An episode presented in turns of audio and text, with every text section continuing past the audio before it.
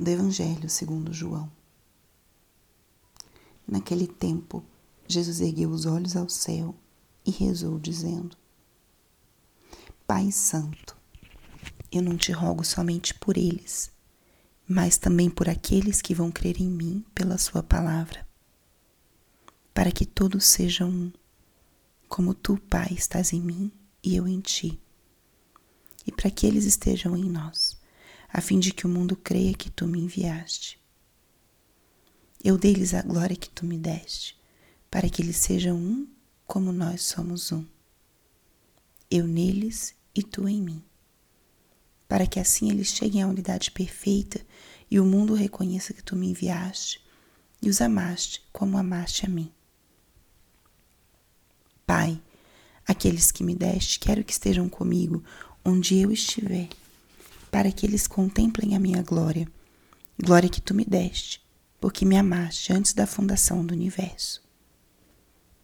Pai justo, o mundo não te conheceu, mas eu te conheci, e estes também conheceram que tu me enviaste. Eu lhes fiz conhecer o teu nome e o tornarei conhecido ainda mais para que o amor com que me amaste esteja neles e eu mesmo esteja neles. Palavra da salvação. Espírito Santo, alma da minha alma, ilumina minha mente, abre meu coração com o teu amor, para que eu possa acolher a palavra de hoje e fazer dela vida na minha vida. Estamos hoje na quinta-feira da sétima semana da Páscoa.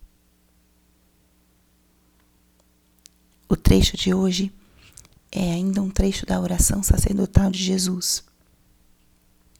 Esse momento em que, diante dos seus apóstolos, Jesus ora, eleva sua oração ao Pai, pedindo pelos seus apóstolos e pedindo por todos nós.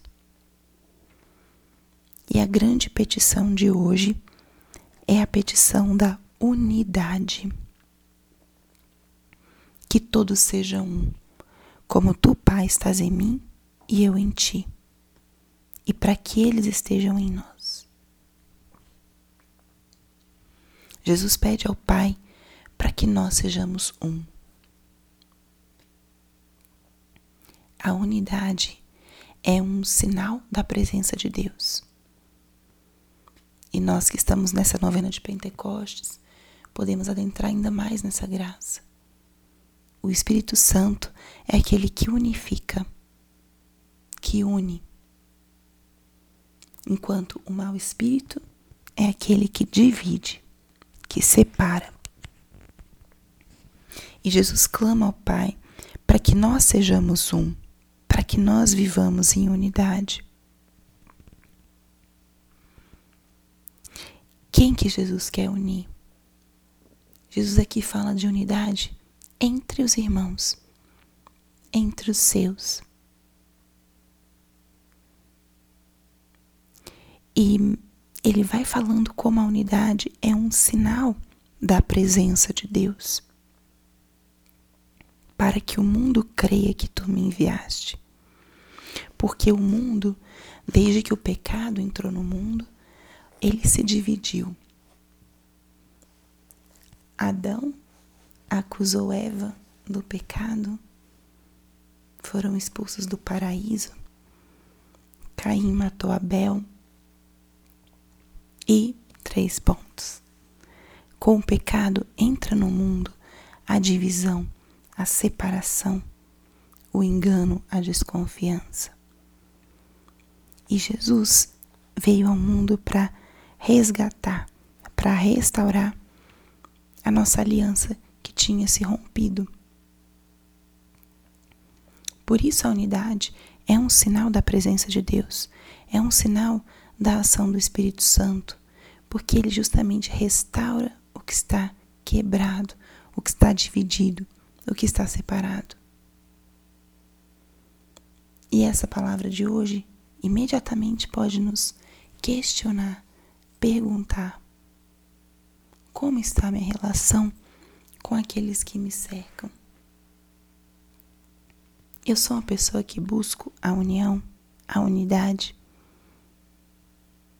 Ou, mais bem, eu tenho, eu tenho uma tendência a um, separar, a dividir. Que sejamos um. Essa foi a petição de Jesus. Que sejamos um.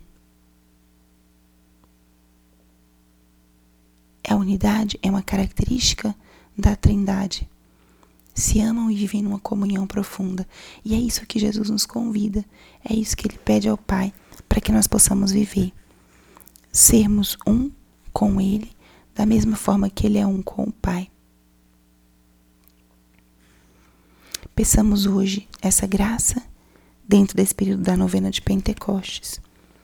Peçamos ao Espírito Santo que intervenha, que venha sobre nós e nos dê a graça da unidade, nos dê a graça da reconciliação, do perdão, de termos um olhar misericordioso uns para com os outros, esse olhar que congrega, que une e não um olhar que divide, que separa.